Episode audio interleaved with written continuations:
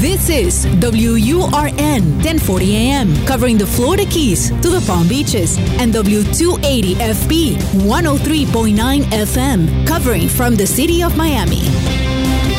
Un idioma, todos los acentos, una sola señal, una emisora de actualidad Media Group.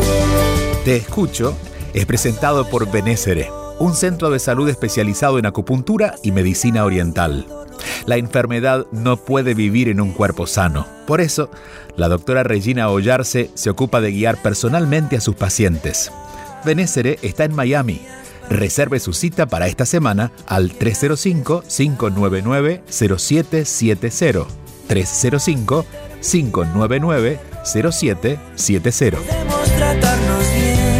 Hola a todos, bienvenidos. Buen fin de semana para aquellos que están acompañándonos en Actualidad Radio y también buenas noches, días, a la hora que se encuentren aquellos que nos acompañan a través de los podcasts. Hoy quiero contarles algo que comentaba esta semana en las redes sociales y es que a pesar de que todos tenemos la intención de ayudar a otros, no podemos salvar a nadie. No puedo salvarte, no puedo solucionarlo por ti, no puedo más que acompañarte. Y acompañarte es suficiente para que recuerdes que tú puedes salvarte, que tienes la solución y que puedes hacerlo.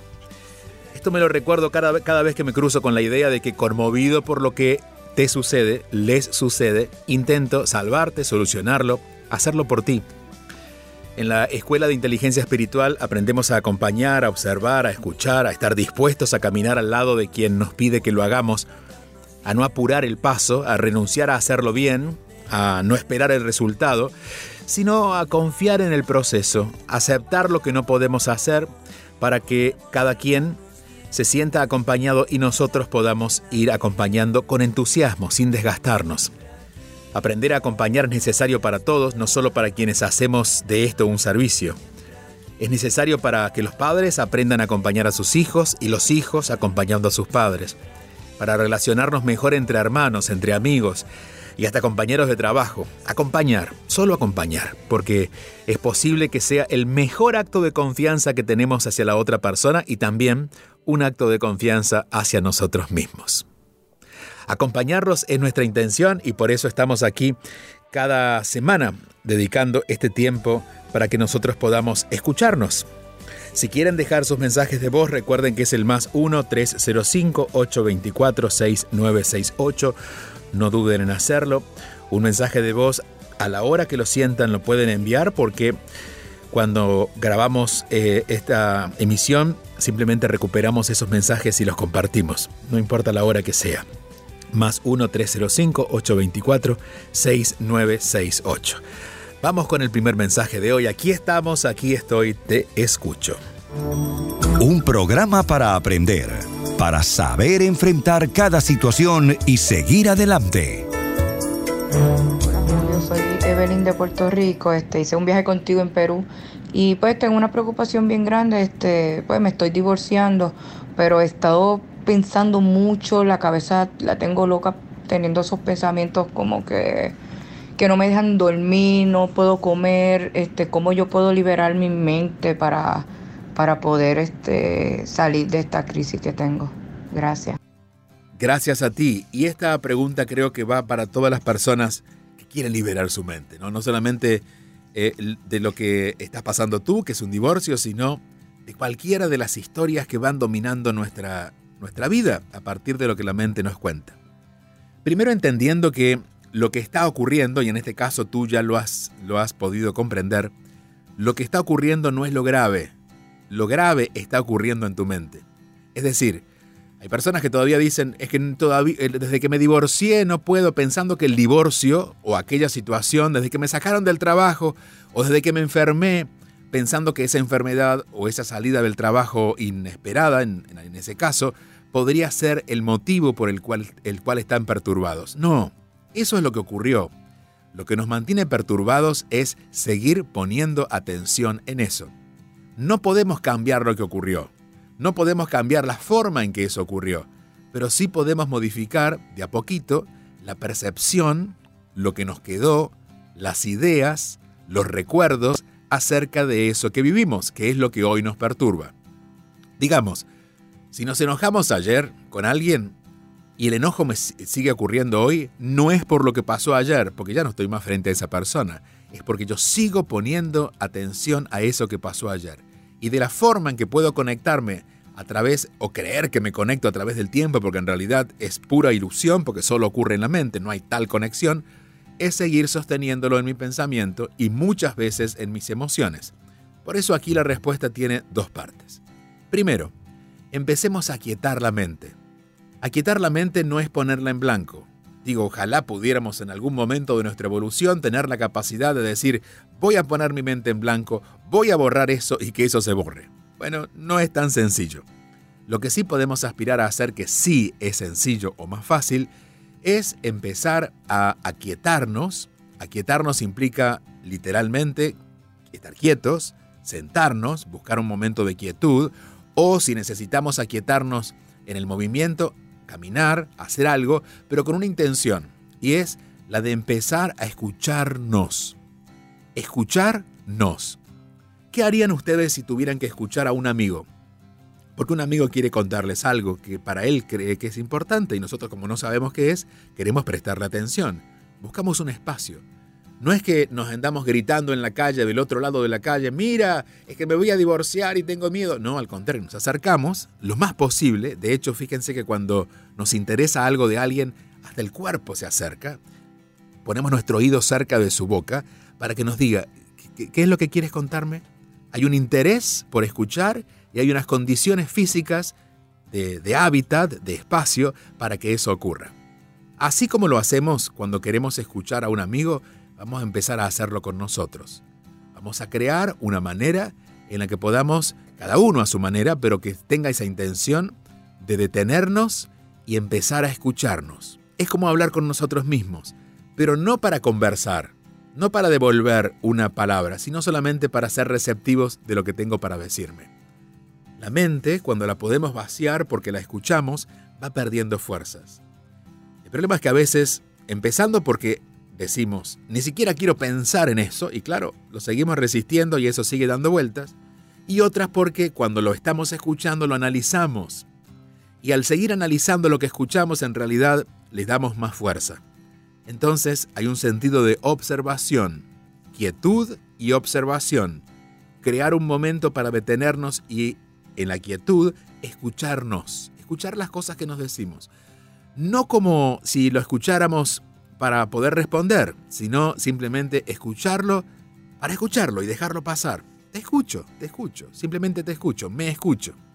Lo segundo, ¿qué ocurre cuando me escucho? Bueno, aparecen las emociones.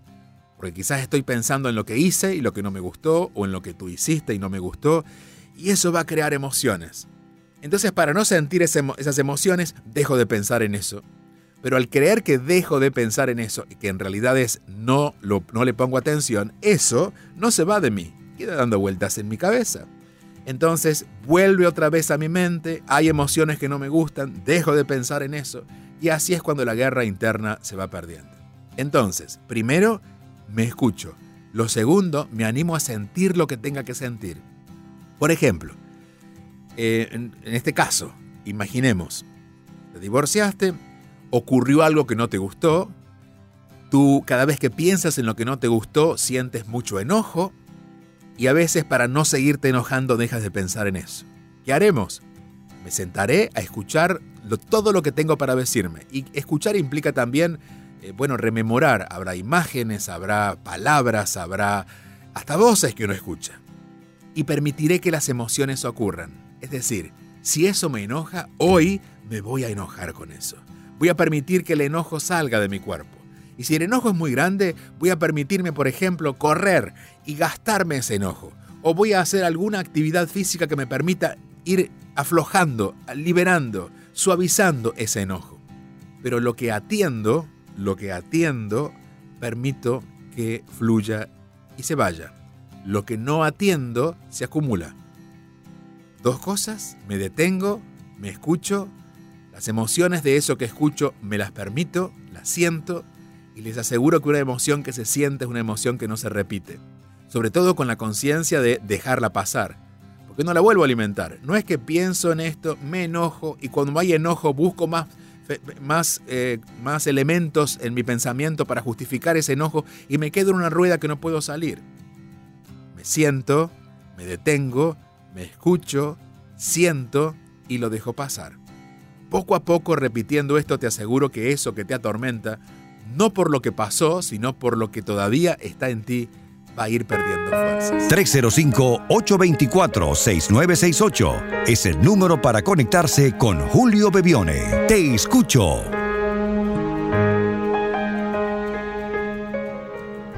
Hola Julio, fíjate, yo tengo un problema bastante serio en este momento. Amo y quiero a mi esposo, pero en realidad siento que no quiero estar con él. ¿Cómo hacer para amarlo y regresar con él o dejarlo definitivamente sin, ningún, sin que ninguno de los dos suframos en el proceso? Bueno, comenzaré con la misma palabra que tú comenzaste. Fíjate, fíjate en esto. Primero, eh, me estás diciendo algo que si lo pusiera en analogía sería así. Estoy duchándome con agua caliente, no puedo parar el chorro de agua, pero no quiero sentir ni humedad ni calor. Entonces, bueno, en ese caso deberíamos transportarnos a algún planeta donde el agua no moje y donde la temperatura no se sienta en el cuerpo. En este planeta, donde estamos encarnados con este cuerpo y estas emociones, los finales siempre van a tener algún tipo de emocionalidad generalmente ligados con el dolor o con algún tipo de angustia o con algo que va naturalmente apareciendo cuando hay un final.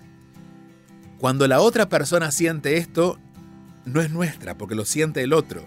Por lo tanto, si yo quiero que al otro no le duela, bueno, sería imposible también, porque el otro le va a doler de acuerdo a la capacidad que él tenga de vivir con su dolor. En algunos casos, un dolor que no sabrá manejar, en otros casos un dolor que puede percibir como justamente el final de una etapa. Pero poner tanto énfasis en no tomar una decisión por el otro solo me pone en evidencia, y no sé si exactamente es tu caso, pero suele ser así, en que realmente tú no quieres dar ese paso. Cuando uno está listo para dar un paso, lo da, sabiendo que las consecuencias pueden no ser las ideales, pero hay una convicción de aquello que quiero y digo, bueno, yo sé que esto le va a doler, yo sé que esto quizás no es lo que él espera, pero esto es lo más honesto que puedo hacer. Ahora, cuando me cuido mucho del entorno o de los otros, es que todavía no hay una convicción acerca de lo que quiero hacer. Por lo tanto, mi, primera, eh, mi primer aporte contigo es, revisa si de verdad quieres divorciarte. Porque lo que escucho que está sucediendo, de acuerdo a lo que cuentas, es que hace tiempo que están juntos que la relación ha ido cambiando, que el amor que los une sigue estando allí, pero las formas que han elegido vivirla, quizás hace años o algunas décadas, es lo que se está transformando. Y eso es normal. Eh, la forma en que yo miraba la vida hace 10 años es diferente a la de hoy, ni qué decir hace 20, ni qué decir hace 5, ni qué decir ayer. Hay cosas que ayer funcionaban y que hoy ya no me funcionan, porque todos vamos cambiando, transformándonos y eventualmente evolucionando. Entonces yo te diría, si pudiera invitarte a hacer algo diferente, es esto. Primero, revisa si de verdad quieres divorciarte porque intuyo que realmente no es lo que quieres. Intuyo que lo que quieres es un cambio en la forma en que están viviendo en la relación. Y hay un pensamiento a veces un poco caprichoso y es, o es como yo quiero o me voy de esta relación. Bueno, vamos a movernos a una mente un poquito más adulta para decir, si yo todavía lo amo, vamos a ver si podemos eh, encontrar otra manera. Para encontrar otra manera, debes involucrar las partes. No solamente la tienes que encontrar tú, la tiene que encontrar él, porque los dos están conformando la relación. Entonces, primero creo, siento, y por eso te comparto, que debes tener claridad acerca de primero qué necesitas tú, qué te pasa a ti, para luego compartirlo con él. Amor, esto es lo que siento. Siento que esta manera ya no nos funciona, siento que estos intereses ya no son los mismos, para ver qué es lo que él quiere hacer. El divorcio o, el final de una relación no ocurre si no es consentido. Es decir, si yo quiero terminar contigo, pero tú no quieres terminar contigo, el final no está. el final comenzó porque yo di mi parte, pero lo ideal o la, búsqueda de lo, de lo más cercano a lo ideal en lo humano es que podamos ambos llegar al mismo punto. Entonces, después de asumir tu parte, te sientas, sientas porque es importante que lo hagamos en quietud y compartes con él a corazón abierto aquello que tú en este momento ves y necesitas de la relación. Escuchas a él, y quizás él también tenga cosas que quiere cambiar o que quiera modificar y no se, anima, no se ha animado a compartirlo. Si esa conversación te lleva a un acuerdo, que no es eh, un acuerdo que puedas, bueno, concretar ese día, porque es solo una conversación, pero se da un tiempo para que ese acuerdo comience a cobrar vida y formar una nueva relación o una nueva forma de relación dentro de la relación que han creado. Si esto no te gusta, cuando estés en paz, Puedes decir, bueno, hice mi parte, hasta aquí llegué, voy a seguir amando a este hombre, pero siento que ya no puedo ser parte de su vida. Pero lo que percibo es un, supuesto escape de algo que en este momento no está listo para cerrarse. Simplemente están listos para una profunda transformación en pareja en la que tú estás intentando, no sé si logrando hacer tu parte, porque por lo menos implica el lograrlo, comunicarlo y ver qué le pasa al otro hace un tiempo, si esto no ocurre como esperabas, ya pensar en la posibilidad de que si nos vamos a seguir amando, aunque estemos a distancia, aunque vivamos separados, aunque ya no estemos formando una, una, relación de pareja como la que teníamos antes. Y de hecho, y con este mensaje cierro esta llamada, y es, las personas con las que estamos poniendo alguna distancia, no necesariamente son las personas que deberíamos bueno, no sé si lo opuesto al amor es el odio, pero odiar o, intentar ignorar. En realidad, la mejor forma de terminar una relación es reconocer que hay cosas que para esta relación ya no funcionan y que la mejor forma de seguir amándonos puede ser a la distancia. Es decir, una separación implica que hay una nueva forma de amarnos. Un amor que ya no constituye el amor de pareja, pero sí involucra el seguir viendo, agradeciendo y reconociendo lo mejor de ti, aun cuando en la convivencia hay cosas que no nos van.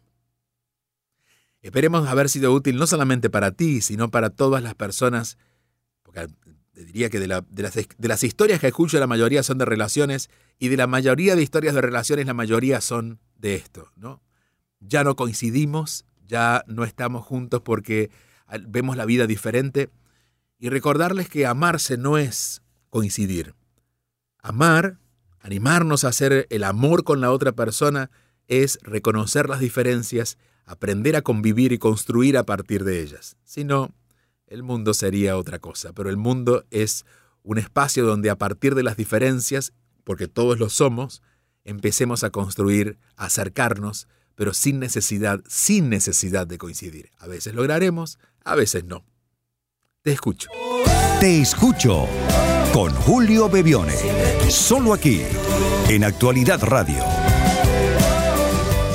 Te escucho está siendo presentado por la Escuela de Inteligencia Espiritual, una formación de nueve meses, la única en este tema, para hacer un camino de autoconocimiento personal y para quienes quieren acompañar a otros.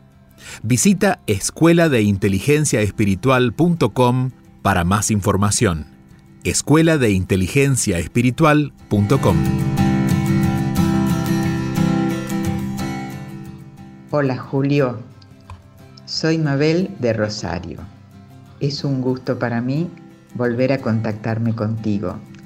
Siempre has sido un referente inestimable para mí.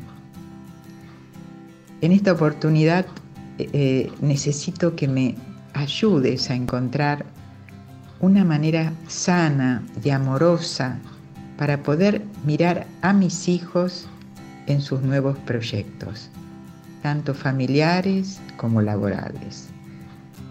Y eh, entenderlos alegrándome y no deseo entorpecer con mi mirada sus planes, eh, que a veces me resultan un tanto difíciles de aceptar.